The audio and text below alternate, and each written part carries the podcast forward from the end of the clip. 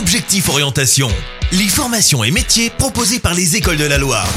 Aujourd'hui, nous recevons le directeur adjoint de la fédération MFR, les maisons familiales et rurales. Bonjour David Delorme. Bonjour. Alors, est-ce que vous pouvez nous parler du mouvement des MFR Alors les MFR dans la Loire, ce sont 1500 jeunes accueillis dans 8 établissements de formation à Marle, Tachamont, Saint-Étienne, Montbrison, Mornan-en-Forêt, Vougy et Saint-Germain-l'Espinasse. Nous proposons des formations conduites en alternance de la quatrième au bac plus 3. Les MFR passent justement beaucoup par l'alternance, l'apprentissage. Pourquoi? Effectivement, les maisons familiales ont toujours fait le choix des formations conduites par alternance. Nous pensons que l'alternance permet de construire son projet d'orientation ou son projet de formation professionnelle. Ça permet d'être sur le terrain et d'apprendre les réalités du terrain. Les MFR elles permettent aux élèves de se former dès la quatrième. Est-ce que l'idée c'est de proposer un cursus d'apprentissage qui diffère un petit peu de l'école euh, très tôt? Exactement. L'alternance en quatrième, troisième permet de choisir son orientation, de découvrir plusieurs situations professionnelles, plusieurs stages, 20 semaines de stage dans l'année. Donc ça permet vraiment d'avoir euh, une vision euh, claire d'un métier et donc de choisir son orientation après le collège. L'autre particularité, c'est aussi la petite taille des formations. Exactement. Donc nous sommes des établissements qui accueillent entre 100 et 300 jeunes. Alors quand je parle de jeunes, ça va de 14